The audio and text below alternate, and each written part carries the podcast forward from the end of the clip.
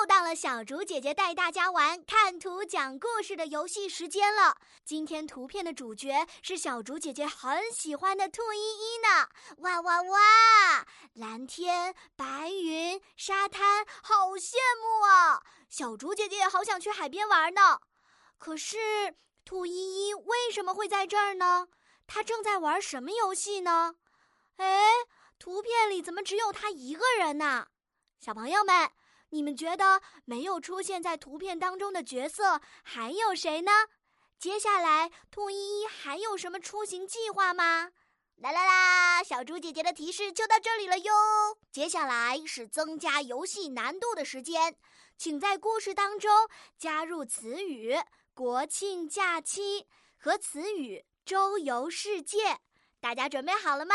哦耶！游戏开始。